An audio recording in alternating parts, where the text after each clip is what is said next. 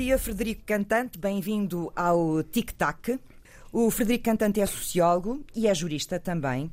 É investigador do Observatório das Desigualdades do ISCTE, no Instituto Universitário de Lisboa. Tem trabalhado as áreas das desigualdades económicas, sociais e do mercado de trabalho.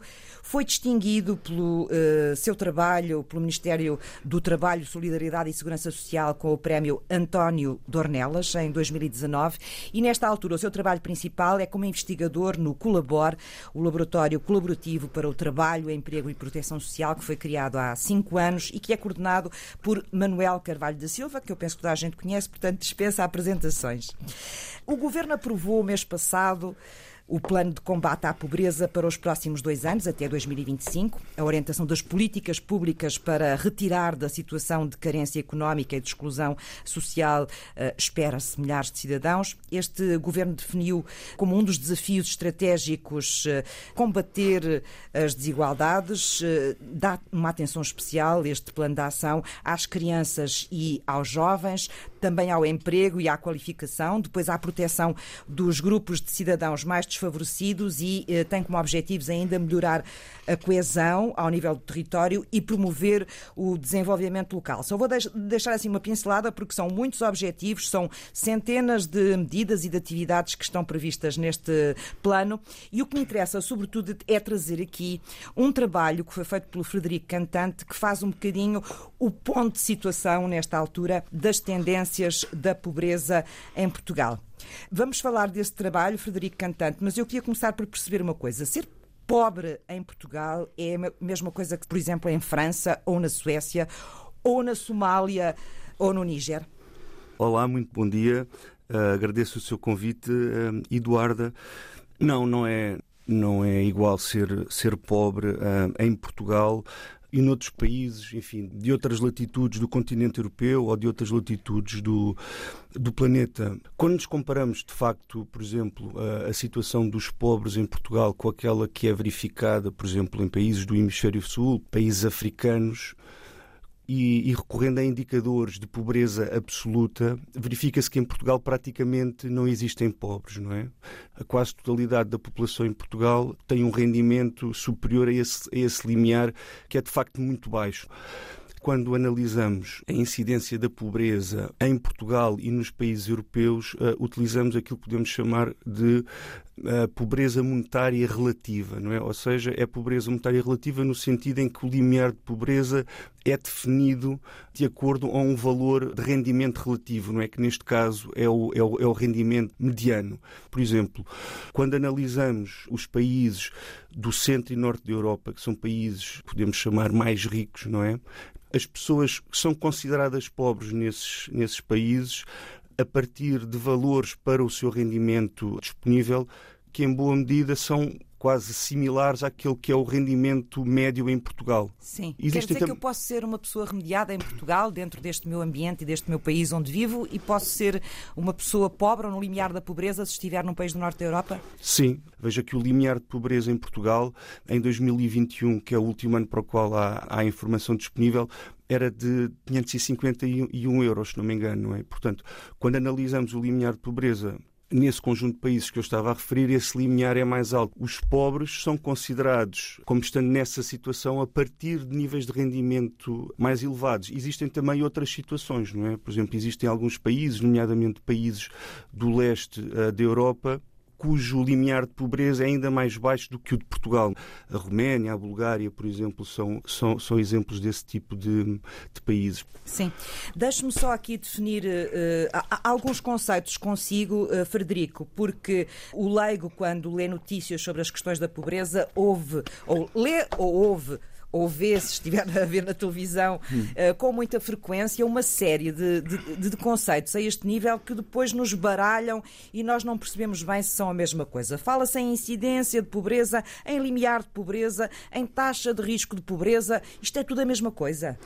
O conceito de taxa de risco de pobreza e de incidência da pobreza podemos dizer que é a mesma coisa. No fundo, estamos a falar de do conjunto de pessoas cujo rendimento se situa abaixo de um determinado limiar. O limiar de pobreza é o valor a partir do qual se define que um determinado indivíduo ou família se, se situa numa situação de pobreza relativa. Sim, é uma seja, espécie de fasquia. Exatamente. Uns estarão abaixo, outros estarão acima é, dessa fasquia. É, a linha, chama-se linha de pobreza ou limiar de pobreza. E eu digo que é relativa porque tem como referência o rendimento mediano existente num determinado país. Sim.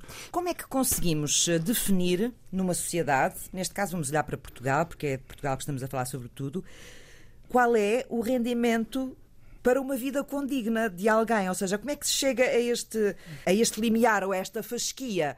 Essa pergunta é, é interessante e leva-me aqui a convocar alguns estudos, algumas perspectivas de análise que lá fora, no Reino Unido, mas também em Portugal, têm procurado definir aquilo que se chama uh, um nível de rendimento, de rendimento adequado. Não é? Essa análise, essa medição tem necessariamente como referência aquilo que é, que é o cabaz de consumo das famílias, não é? O cabaz de consumo das famílias enfim, e, as, e as suas necessidades de consumo e de relacionamento social básicas numa, numa, numa dada sociedade.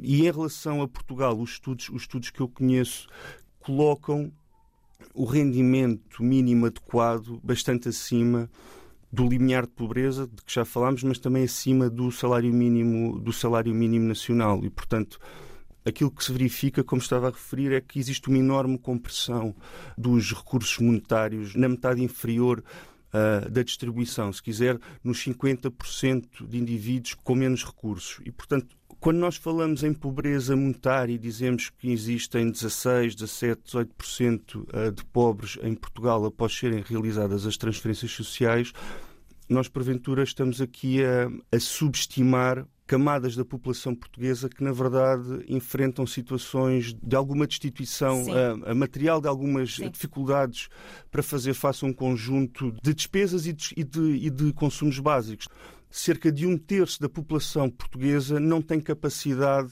para os consumir, não é? Ou para fazer face a uma determinada necessidade uhum. financeira inesperada, não é? Portanto, tem sempre um certo nível de restrição, não é? É o fenómeno da pobreza, do meu ponto de vista, não deve ser nem circunscrito a formas de pobreza mais extrema, não é?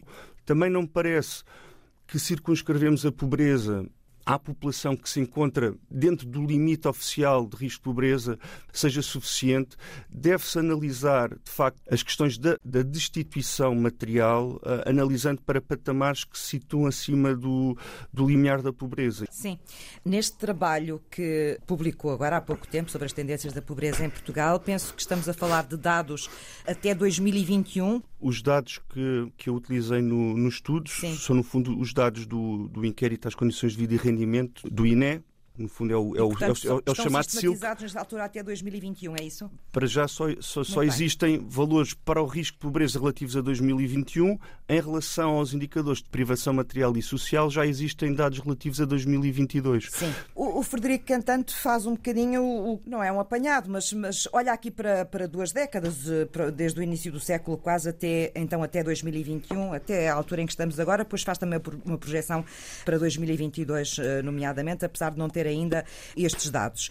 E a ideia com que eu fiquei é que a pobreza, ou o nível de pobreza em Portugal vai oscilando, não foi sempre igual. Houve hum. alturas em que se reduziu, houve alturas em que estabilizou, houve outras alturas em que teve picos, nomeadamente com a grande recessão que tivemos, não é, em 2013, hum. e depois naquele ano da pandemia, 2020 também, fiquei sem perceber muito bem se, na verdade, nós estamos a conseguir reduzir a pobreza em Portugal ou não. Estamos.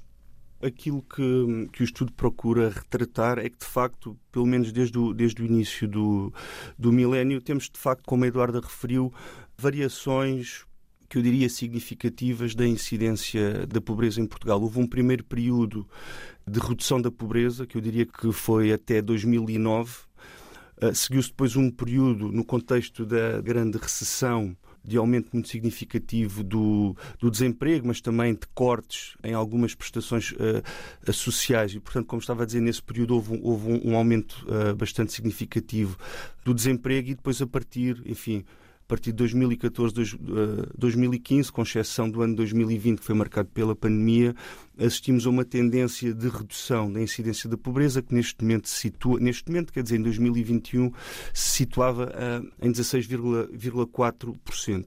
A sua pergunta é se temos sido eficazes Exatamente, porque se temos eficazes. vou um bocadinho ao início é. da minha introdução, que é perceber se uh, os planos de combate à pobreza, os planos de ação que temos, que os, que os governos têm apresentado, se têm sido eficientes ou não são medidos. Sim, são, são, duas, são, são duas questões diferentes, não é? Cada uma delas exige aqui. Se não forem medidos, não conseguimos perceber se funcionam, não é? Em, em relação à, à, eficácia das políticas de combate à pobreza, não é? Em termos gerais, eu diria que temos algumas políticas que têm sido eficazes na redução da pobreza, e claramente a esse nível eu coloco o complemento solidário para idosos. Esse é claramente um caso de sucesso de uma prestação social. Existe, porventura, algumas medidas que têm sido introduzidas nos, nos últimos anos, e aqui estou a falar de políticas sociais, por exemplo, políticas destinadas a melhorar o rendimento uh, de algumas famílias, nomeadamente de famílias monoparentais e de, e de famílias numerosas, e aqui este, este nível estou Sim. a falar do abono de família e das majorações que são feitas a essa prestação nas situações que referi. São dois segmentos da população também onde se é. nota o maior risco de pobreza, Exata, não é? Exatamente para além das políticas sociais, e, e, e voltando aqui a dar um, um, um, exemplo positivo, eu acho que o salário mínimo nacional tem também um efeito positivo na redução da incidência da pobreza, sem dúvida que sim.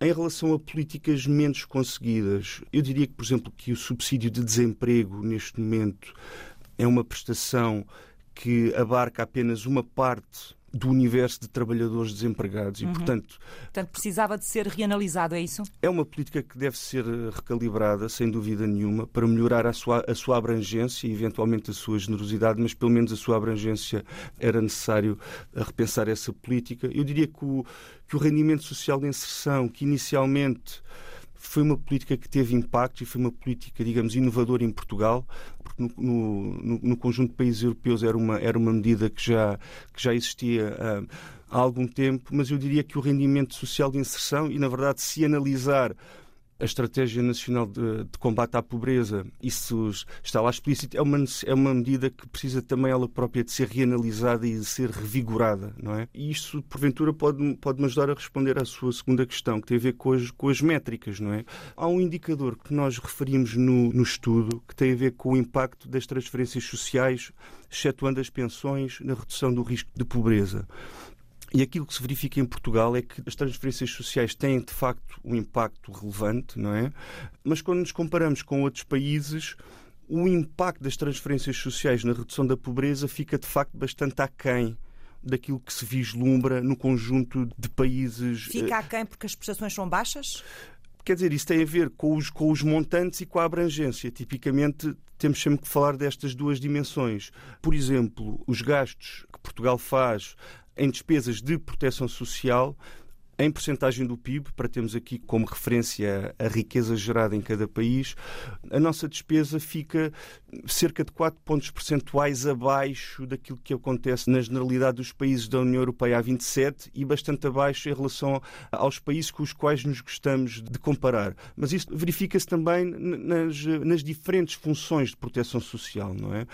Por exemplo, ao nível das prestações de desemprego, nos, nas prestações uh, de apoio à família, nas prestações vocacionadas para o combate a todas as formas de exclusão social ou ainda, se quiser, convocando aqui uma dimensão que essa tem sido muito falada nos últimos tempos, despesas na área da habitação. Temos ouvido falar muito da pobreza energética, não é? Por exemplo, exatamente, essa é uma das dimensões de privação material em que os valores são mais preocupantes. As famílias que não têm capacidade financeira para manter a, a casa devidamente aquecida. Sim. Esse valor para Portugal é bastante negativo, não é? Só para fechar esta questão, que tem a ver com a oscilação da pobreza ao longo dos anos deste século XXI que já passaram em Portugal, não consegui perceber se nós temos dado passos sólidos no sentido de diminuir essa pobreza. Mudámos alguma coisa ou as políticas não conseguiram mudar nada? Há uma dimensão fundamental para combater a pobreza de forma sustentada que tem a ver precisamente com o emprego, não é?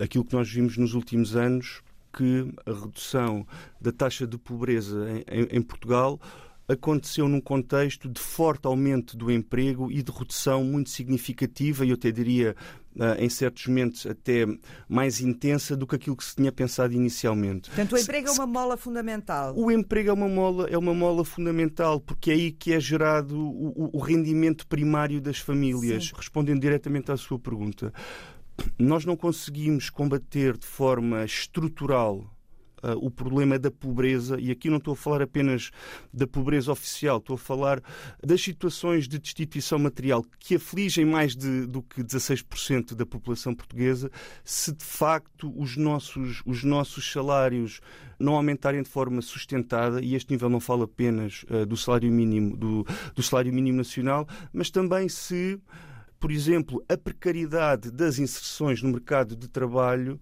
não seja combatida de forma, de forma frontal. A incidência da pobreza entre os trabalhadores que têm contratos a termo é muito superior àquela que se verifica para os trabalhadores que têm contratos sem termo. Mas a área do trabalho deve ser pensada também em articulação com, a, com as estratégias de especialização da economia portuguesa. Também não é possível uh, ter salários uh, muito mais elevados se continuarmos a apostar em, em, atividades de baixo valor acrescentado. A questão da pobreza tem que ser combatida, de facto, em diferentes frentes. É? Ou seja, tem que ser combatida procurando repensar, recalibrar. Eu, eu, eu não estou a dizer fazer uma revolução, estou a pensar repensar o nosso sistema de proteção social, em particular o nosso sistema de segurança social. O governo tem apresentado algumas medidas a esse nível, ou algumas ideias a esse nível, que porventura podem ser interessantes. E depois há aqui uma, uma outra dimensão que me parece fundamental, que tem a ver com a qualificação da população portuguesa. E nas últimas duas décadas, se quisermos, houve a esse nível tendências de qualificação muito, muito acelerada. Houve uma redução também muito elevada num dos indicadores que nos colocavam numa posição, eu diria quase mais embaraçosa no contexto europeu, que era a, a taxa de, de abandono escolar precoce. Agora, havendo essa qualificação da população portuguesa, deve depois também ter tradução, ou uma tradução mais direta do ponto de vista do aproveitamento económico desses recursos que nós temos vindo a qualificar. Sim. Neste seu trabalho, Federico Cantante, estão muito bem definidos também, digamos assim, segmentos da população ou certas características de determinadas partes da população portuguesa que representam um risco maior de pobreza uh, ou a, eh, eh, a possibilidade das pessoas terem maior dificuldade dificuldade em ter a tal vida uh, condigna. Já falámos de algumas delas, a mais importante, talvez, como disse aqui, é o facto do emprego e o desemprego estarem muito associados a estas oscilações da pobreza subir ou descer ao nível do país, portanto, é um dado fundamental. A questão da formação, penso que é nas pessoas com menos formação que uh, existem também os maiores riscos de pobreza, mas há aqui outras questões que aborda que a mim me parecem interessantes, que é os adultos que vivem sozinhos, as mulheres, sobretudo, tudo, sozinhas. E depois fala também das regiões, que é importante perceber. Pelo que eu entendi, regiões autónomas, Açores e Madeira, têm níveis de pobreza diferentes do continente. Exatamente. Em relação às, às regiões, de facto, os, os valores uh, são mais elevados uh, do que aqueles que são apurados para a generalidade do país, enfim, e para a maior parte das regiões de Portugal continental. Algumas dimensões são locais, seria necessário compreendermos um conjunto de dimensões sociais, económicas, relacionais, comunitárias existentes em certos territórios das regiões autónomas. Eu diria que deve ser lido em articulação com os indicadores de desigualdade, as regiões autónomas do, dos Açores e da Madeira são as regiões, uh, no TES 2, que têm níveis de desigualdade mais elevadas no contexto do território nacional e têm-no de forma continuada. E importa também aí introduzir aqui uma, uma, outra, uma outra questão, que tem a ver com o, o perfil de especialização económica. E aqui convoco o Algarve. Se virmos. É outra área frágil, não é? É assim, se virmos, o Algarve é a terceira região com um valor mais elevado para a incidência do risco de, de pobreza, não é? Qual é que o, o, denominador comum, digamos assim, entre estas três regiões? É o facto de dependerem fortemente das atividades económicas relacionadas com o, com o turismo, não é? Muitas delas para além de implicarem um nível de precariedade mais elevado, não é? devido à sazonalidade da atividade, tendem a pagar remunerações eh, mais baixas. baixas não é? Entendemos e nomeadamente do ponto de vista da, das, da, das estratégias políticas, que esse setor vai resolver todos os nossos problemas, não é? Ou que deve ser a locomotiva da economia do país. Eu acho que isso é um erro. Ou seja, não desvalorizando nada o contributo do setor para a economia nacional e para aquilo que faz pelas condições de existência de centenas de milhares de famílias, quer dizer, não me parece sustentável ter uma economia fortemente dependente deste setor. Sim. Para fecharmos a nossa conversa, porque ela já vai longa, eu não tenho mais tempo, infelizmente, mas eu gostava de colocar aqui duas, eh, duas questões. Vou colocá-las de uma vez só para percebermos também, de acordo com os dados que eu imagino que tenha frescos ainda, porque este trabalho foi feito há pouco tempo, destas tendências, e uma vez que olha Peço desculpa também no final desta análise que faz um bocadinho para mais para o presente, não é? 2022 e 2023, queria perceber como é que esta crise da habitação que nós estamos a viver, não só nós, eh, de uma forma geral, a Europa toda, por exemplo, mas esta crise do acesso à habitação, dos valores da habitação, e depois, por outro lado, também a inflação em que estamos a viver, de que forma é que estas duas áreas condicionam, como é que elas implicam com a pobreza em Portugal e o que é que podemos esperar?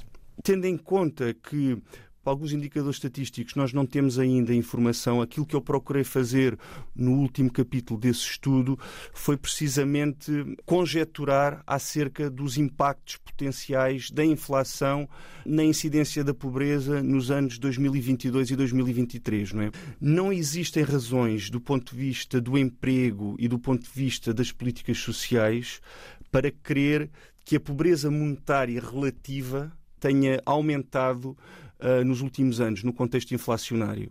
Os últimos anos foram, continuaram a ser marcados pelo aumento do emprego e para, pela estabilização dos dados do, do desemprego, não é? E também foram, enfim, quer do lado das políticas sociais, quer ao nível do salário mínimo, Penso que houve uma preocupação de, de, robustecer as condições económicas das pessoas, das famílias da base da distribuição. Portanto, nós muito provavelmente vamos ter uma taxa de pobreza que vai, digamos assim, estabilizar não é? Nos, para os anos 2022 e 2023, mas num contexto de, de aumento, que eu diria muito significativo, dos níveis de privação material das famílias e de privação em relação a um conjunto de necessidades de, de, de consumo. Eu, sem querer ser muito impressionista, não é?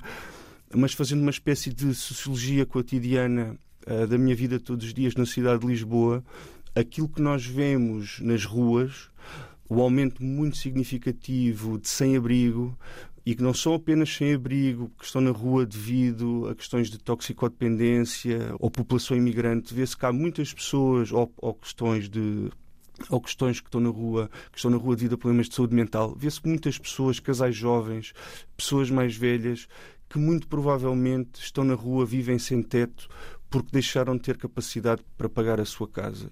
Pessoas que antes tinham uma habitação e um emprego, neste momento podem continuar a ter o emprego, mas já não têm uma habitação. Têm de ir, por exemplo, para parques de campismo, não é? Pessoas que, que dormem na rua, uh, nos passeios de Lisboa, é uma tendência que eu acho que nós, como sociedade e como sociedade que se quer decente, não podemos aceitar. Sim. E, portanto, o combate ao aumento dos, dos, dos preços da habitação é fundamental, mas é também fundamental que, do ponto de vista das políticas monetárias que são definidas a nível europeu, deixa de haver aqui uma espécie de uma esquizofrenia entre esse tipo de políticas e as políticas que são implementadas pelos, pelos países internamente. Não é?